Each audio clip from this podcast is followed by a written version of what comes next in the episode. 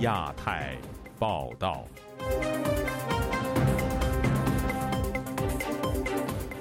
各位听友好，今天是北京时间二零二三年一月二十五号星期三，我是佳媛。这次亚太报道的主要内容包括：白纸运动海外延续，莽莽杂志春节之际正式创刊；海外民运人士和政治犯家属呼吁布林肯访华，关注人权议题；北京民办学校日日新学堂遭当局断水断电逼迁；中国独立电影导演文海应邀在台授课。中港澳部分禁片得以重现。接下来就请听这次节目的详细内容。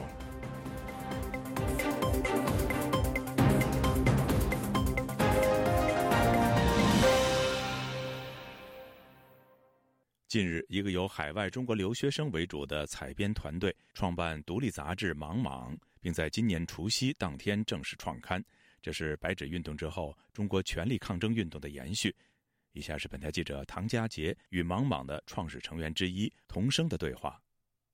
童生你好，可不可以先请你简单的介绍一下你自己，以及你跟这个莽莽这本杂志的关系？好，你好，我是在现在在欧洲读书的童生。那我在莽莽里面呢，主要是担任这个对外联络的职务。然后我们莽莽团队是在去年的十月份左右才刚刚诞生的一个雏形。十一月、十二月份左右才付诸实施的一个非常崭新的团队。那我们是从柏林集会之后，几位志同道合的朋友聚在一起商量了之后，决定办一份杂志，然后去为争取一点点小小的自由空间做一点自己的努力。嗯，是我我看到这本杂志也在今年除夕正式出刊了。呃，写说这是一本不受审查的中文独立杂志，初衷是要记录下时代的细枝末节哦。这件事情对茫茫来说，为什么是重要的呢？记录下时代的细枝末节，它是我们的一个主要工作。因为首先我们观察到，无论是通过集会还是其他方式，呃，第一个是国内人民的集体记忆，它正在被篡改。然后政权它掌握了大量的话语权，它掌握了很多的信息渠道，它不允许其他的记者去发声和阐述客观的报道。在这种情况之下，审核的尺度越来越严格，它就像人们被扼进了咽喉一样，让我们没有办法去发声，也没有去一个发声的渠道。那么为了对抗这种趋势，我们认为必须要有一个小小的平台，它能够让大家承载自己的真正的集体记忆。那些政权对我们做过的残酷的事情，被这个主流声音抹盖的这些边缘人群的哭喊和呐喊，以及说是那些真正被发生的需要被追追责的东西，以及对这些事件的反思，它不能够成为每次在中国的互联网上成为一个浪潮出现了，然后就立刻消失。我们需要把它记录和评述。是，呃，这这真的不容易。我我想。能不能在你方便分享的程度下，告诉我们莽莽这个编辑的群像大概是怎么样的吗？都都跟你一样是在海外的留学生吗？莽莽的团核心团队其实就有十多个人。然后其中呢，大部分呢就是群像的分布也比较广泛，有已经工作的朋友，但是也有大部分的人都是留学生。那在读的留学生就是专业也很多，然后有人就是专门读媒体的，那么正好也是一个实践的方式。莽莽希望在这一年能够达成什么，会让你们会说哦，这是很心满意足的完成了这一年的任务了。是我们的杂志在第一期当中其实遇到了很多的瓶颈和困难，但如何让我们的这个团队去可持续发展的运营，筹措到必要的资。金，这个是现实当中要面临的问题。那么，另外就是我们发现，在抗疫活动之后，就很多的活动和很多的地区，大家都开始转型。就是之前大家频繁的去街上抗议，但现在大家都趋于沉寂。但是有很多地方开启了像工作坊呀，然后读书会啊这样的活动。那么我们也希望在二零二三年，芒芒能够和这种新的转型潮流一起，然后去尽我们的一份力气，能让我们在就是捍卫我们自己的集体记忆。我就想到你里面有一句话写说，大家并不孤单，我们在不同的地方彼此照亮。也也祝福你们这个杂志的经营能够顺利。谢谢童生，谢谢你，也谢谢你。以上是本台记者唐佳杰与莽莽的创始成员之一童生的访谈。美国国务卿布林肯预计将于二月五号访华，在布林肯出访前，本台访问了多个人权组织以及政治犯家属，听听他们有什么样的期待。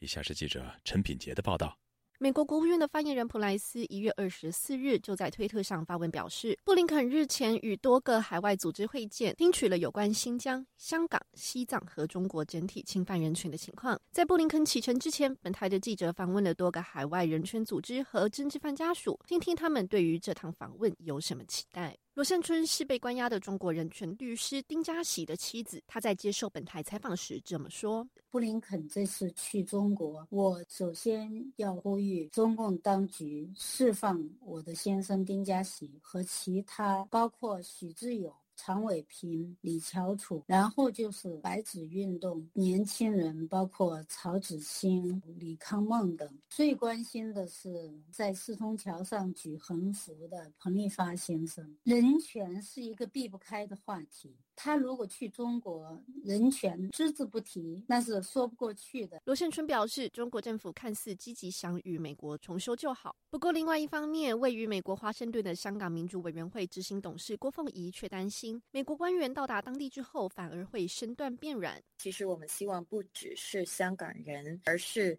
跟 Tibetan Uyghur 还有其他中国的抗争者一起去呼吁 Blinken 在跟中国交涉的时候要记得，啊。还有提出一些在中国里面发生的人权的恶性，这都是 Blinken 访华的时候他必定要提出的一些话题。所以我们希望 Blinken 他在这次访华的时候也不要忘记他曾经为呃在中国不同的族群说过的不同的承诺，还有说过他对人权还有自由的一些 commitment。除此之外，在中国遭到羁押的美国公民也是外界关注的重点。曾经在中国遭到拘押，现在是美国哈佛大学。费正清中国研究中心的研究人员韩飞龙在接受本台访问时说：“许多遭到中国政府不当羁押的美国人，目前健康状况令人担忧，而美国政府应该尽力争取将这些人营救回美国。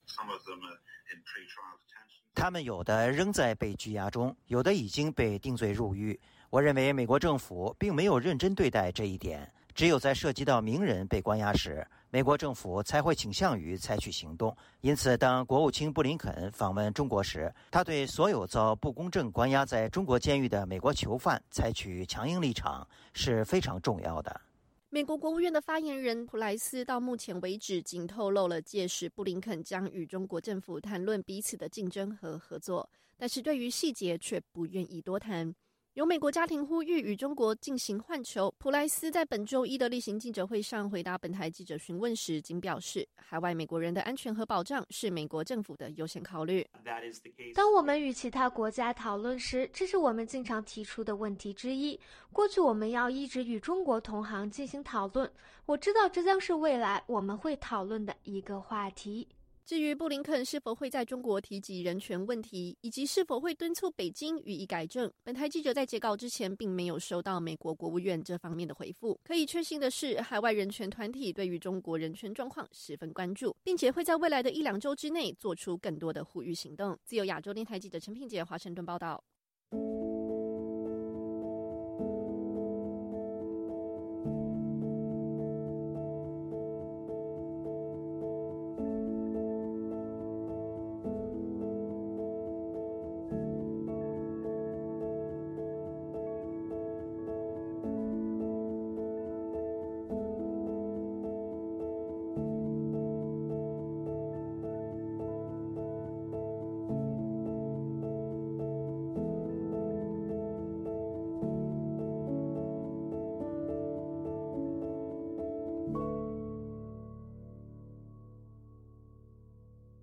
北京一家民办学校被当局逼迁，从本月初开始，电力供应一直中断，严重威胁日常教学。校方不排除当局持续采取打压行动，与学校尊重个体的教学模式有关。有老师在新春期间透过网上直播反映现状。以下是记者高峰的报道：位于北京昌平沙河镇卧秋园的民办学校日日新学堂。租期原本到二零二九年才结束，但是从两年前开始，学校被镇政府盯上，要求拆迁。学校负责人张东青表示，当局为了达到目的，曾把学校围墙拆毁。本月六日起，学校一直断电。现在我们的所有的水的供应都是靠电的，如果没有电。就没有水，也没有暖气。如果开学了，影响的就是所有的孩子了啊！你想没有水的话，上厕所就是一个很大的问题。如果没有电，教室的照明就没有，就影响孩子的视力。你现在的教学，老师的工作都是需要电脑的，都是需要网络的，都是需要 WiFi 的。那么如果没有电，就等于是老师的备课呀，然后呢，呃，教学呀，就都不能正常进行了。校方先后与镇政府和供电所交涉，均不得要领。除夕晚上，张冬青和老师决定以网上直播形式对外发声。我们就觉得沙河镇好像有点一手遮天，所以我们要把这件事情就是让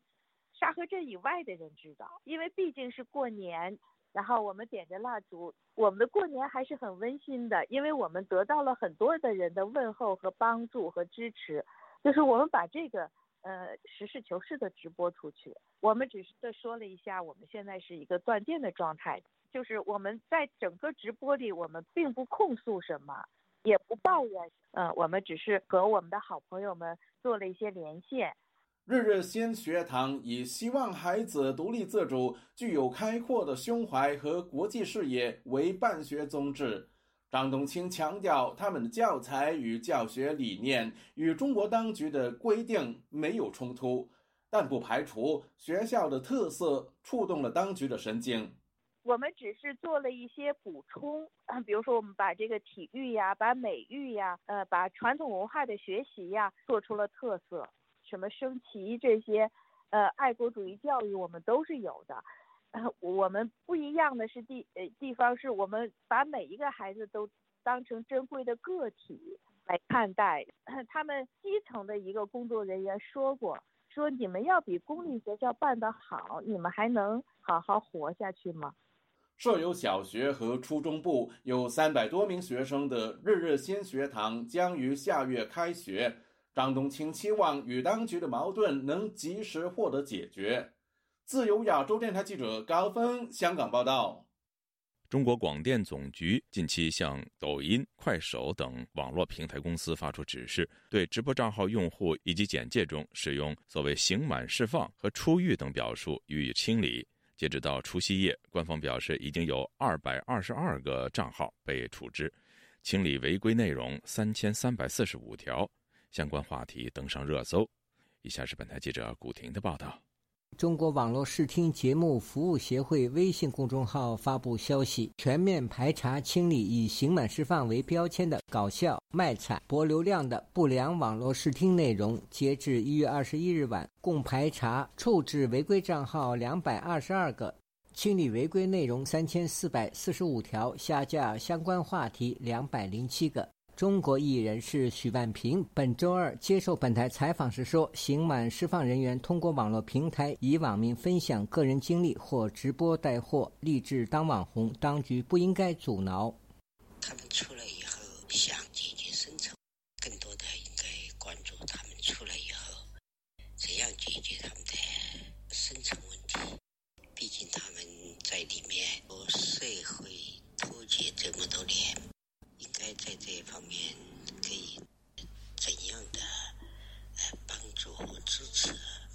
据业内人士称，春节前夕，北京、上海、广东等省市的广电局根据广电总局的指示，责令抖音、快手、微博、哔哩哔哩、小红书、腾讯等网络视听平台。对用户名及简介中使用了“刑满释放”“出狱”“服刑”等表述展开排查，全面清理以刑满释放人员为标签的搞笑、卖惨、博取流量的不良网络视听内容。排查集中在账号简介中使用“刑满释放”“出狱”“服刑”等表述。澎湃新闻周一报道，一位互联网审核业内人士对记者表示。对于炫耀犯罪或服刑经历、利用犯罪行为或监狱内部消息进行恶意炒作等不当行为，平台会根据相关法律法规以及社区规则，对违规内容进行相应的处罚。抖音回应称，对于刑满释放为噱头进行不当营销的行为，一直予以严厉打击，对相关账号直播带货权现予以封禁。对相关不当信息予以删除。有网民说：“刑满释放的标签没有任何违法之处，为啥不能贴？管这个管那个，最该管的是公权力管不住的手。”中国政法大学传播法研究中心副主任朱卫。则告诉红星新闻记者，这次治理的重要方面是以刑满释放为标签去吸引流量再变现，并不意味着刑满释放人员不再具有做博主、主播的资格。多次被上海警方拘留的退休大学教授顾国平对本台表示，当局限制刑满释放人员的这些要求缺乏法律依据。他说：“他也违反了相关的法律法规，刑满人员已经释放了。”等于他就是一个正常的公民，不应当剥夺他们的话语权。有些个专家跟法律人士没有讲到要点，因为我们要从法理的角度来评论这件事情，就是要要从一个公民都应当有言论自由权出发来分析这件事情。去年四月，中国广电总局曾发文严禁违法失德人员发声出境。在主播和嘉宾选用上严格把关，坚决把握政治素养，对政治立场不正确、违反法律法规、违背公序良俗的师德师范人员坚决不用。以上是自由亚洲电台记者古婷的报道。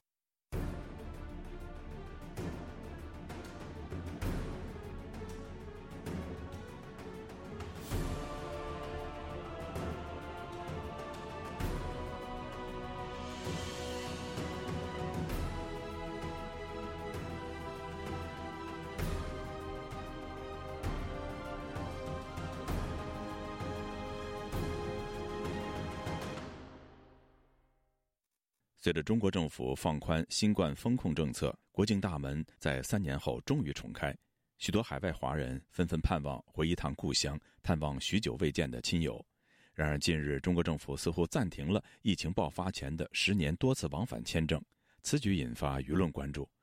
接下来，请听本台记者唐媛媛的报道。十年签证是美中双方自二零一四年开始的一项互惠签证措施。在新冠疫情于二零二零年初爆发之时，中国政府取消了已签发十年签证的效力。然而，在疫情过后，中国边境重开时，当局却没有改变疫情期间的做法，使得旅美华人回乡的过程更加艰难。对此，多达三万名在美华人通过网络联署，希望中国政府恢复过去核发十年签证的效力。该联署书中。中写道，许多美国华人引颈期盼在三年后终于可以进入中国拜访探视家人，包括因为新冠疫情而生病或去世的年迈父母。我们呼吁中国使馆立即恢复所有签证的效力，将阻碍美国华人回中国探视家人的所有路障移除。对于十年签证的签发问题，中国外交部此前表示，二零二零年三月二十六日之前颁发仍在有效期内的多年多次签证仍暂停使用。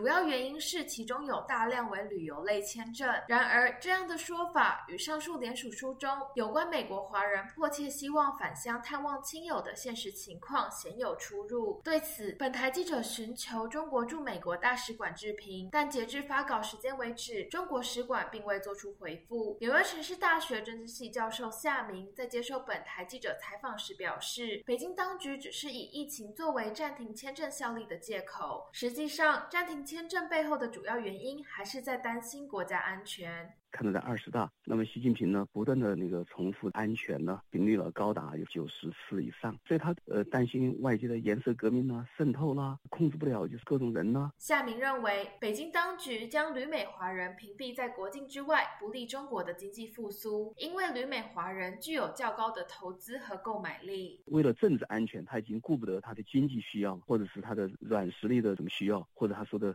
打造人类命运共同体。反观美国方面，不管中国公民访美的目的为何，在新冠疫情最严峻之时，中国公民的赴美十年签证仍一直有效。中国当局在外交场合上经常疾呼国家间待遇要平等，尤其是在与美国的大国互动上。然而，在十年签证问题上，中国政府却单方面取消了旅美华人的签证效力。这样的做法似乎背离国家间平等的口号。对此，美国在台协会前。台北办事处副处长葛天豪认为，中国政府不恢复十年签证，是在报复美国政府要求中国旅客入境时需检附核酸阴性证明。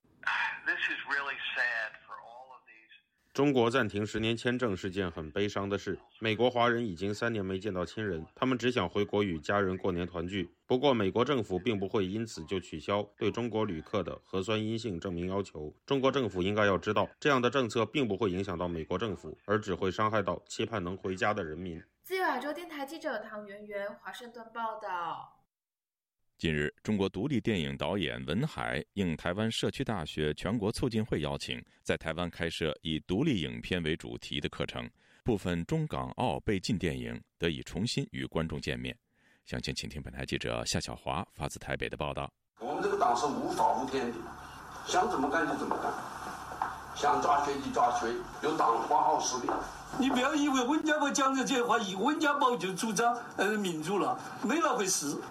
一党专政是绝对不肯放弃的。中国独立电影导演文海曾经参与中国公民社会运动，拍摄中国工人、农民、异议者、抗争者等多部纪录片。二零一三年，公民社会遭到打压，中国独立纪录片影展成为绝响。他将这批影片引介到香港办影展，创办研究会。但是二零一九年香港反送中运动之后，政治环境骤变，这批纪录片在香港也渐渐成了禁片。二零二零年，文海转往台湾，台湾国立清华大学已经典藏他推荐的五十部中国独立纪录片。社区大学全国促进会另外邀他合办影展，巡回校园播放。二月还将开班授课，让这一批在中港澳被封杀的中国独立纪录片在台湾重新被看见。文海接受自由亚洲电台采访指出，这些导演将近有三十年的积累嘛，他既不是正常的宣传，又不是以旅游者的一个眼光来看待中国，他是一个真正的扎根在中国底层的人，长时间的一个对中国社会的一个观察，而且也有他们自身的一种反思。十八堂课列出了五十部的参考片单。包括中国生态环境的议题，例如淹没、二三峡，记录近二十年的重要拆迁现象，还有攸关中国将近六千万留守儿童的议题。文海拍摄的《休年之畔》，探讨中国作为世界工厂下的工人问题。体制内知识分子单元将介绍曾在深圳电视台工作的郭希志如何潜伏在神秘的官方宣传机构拍摄媒体生态和记者生活。哎呀，真真的你就知道，哎呦，你就知道是猴手。什么叫记者？大外宣到底是？什么东西是由谁来把这个东西做出来的？其他授课单元和影片包括政治意义分子如我们、平庸的邪恶如上访。女权在中国如天堂花园，集权国家里的宗教徒如西方去此不远，以及互联网改变世界的老妈提花等影片。艾小明国家敌人纪录片拍摄汶川地震之后，谭作人发起民间调查死在倒塌校舍的孩童。三年所谓饥荒的时代死了几千万人嘛，但是谁死的后来好像也没有人做什么具体的那调查。但是那个艾瑞瑞这样的一个作品和谭作人他们发起这样的话，让一个比如说死了多少万人。或者几千人，你把他的每个人的名字都写下来，那就不是一个数字了，那就是每一个名字都代表一个活生生的、鲜活的一个人呐。社区大学全国促进会秘书长杨志斌接受自由亚洲电台采访表示：“他们当年是在中国相对比较开放的时候，有这样的历史的西凤，可以蹲点好几年，拍到这些很难得的画面，真的是非常的珍贵。现阶段大概也都没有这个”自由亚洲电台记者谢小花台北报道。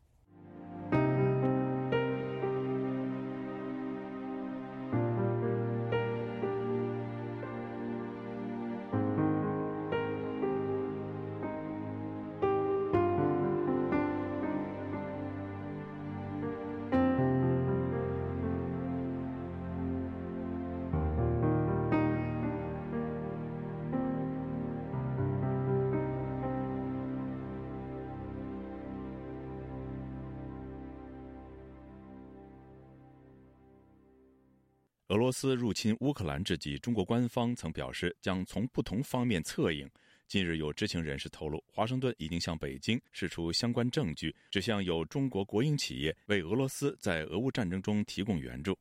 请听记者郑重生的整理报道。中国人大常委会委员长栗战书去年九月访问莫斯科的时候，是这么告诉俄罗斯国会领袖的：美国和北约呃，直接逼到俄罗斯的家门口。那么在这种情况下，俄罗斯采取认为应当采取的一些措施，中方是表示理解，而且从不同的方面给予策应。栗战书的谈话，美国听见了，华盛顿还做了事实查核。彭博社周一引述匿名消息人士的话报道，美国总统拜登政府已经把掌握到中国国营企业协助俄罗斯入侵乌克兰的证据摊开，亮给了北京看。消息人士表示。美国掌握到中国国营企业以非致命的军事支持还有经济援助来策应俄罗斯入侵乌克兰。报道说，美国官员已经向北京提出交涉，华盛顿也再次警告中国，提供俄罗斯实质援助是要面临后果的。但知情人士拒绝透露双方接触的更多细节。另一方面，报道还指出，拜登政府正评估已经掌握的证据。一旦华盛顿确认北京官方有参与或默许让这些国营企业策应俄罗斯，美国将得决定反制中国的范围到什么程度，而这可能开启美中对抗的全新领域。不具名的美国官员认为，中俄关系现在非常密切，中国援助俄罗斯的行动也较以往多。包括了美国白宫国安会发言人、中央情报局发言人以及中国驻华盛顿大使馆都没有回复彭博社的置评请求。记者郑重生整理报道。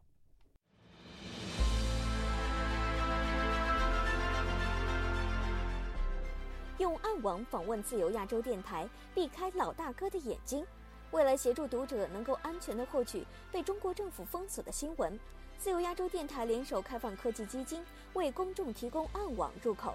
中国大陆的读者可以借此匿名访问本台，以浏览最新疫情消息和其他敏感新闻。该暗网普通话网址是：https: 冒号斜杠斜杠 www 点 rfa 六二 zl 六 z 六 ow mt。L f 点 o n i o n 斜杠 m a n d a r i n 斜杠，读者可使用基于火狐的洋葱浏览器，匿名访问以上网址。该浏览器最初由美国海军研究实验室设计，可以通过像洋葱一样的多层加密结构，屏蔽互联网用户的地点和身份，绕开政府的审查和监控。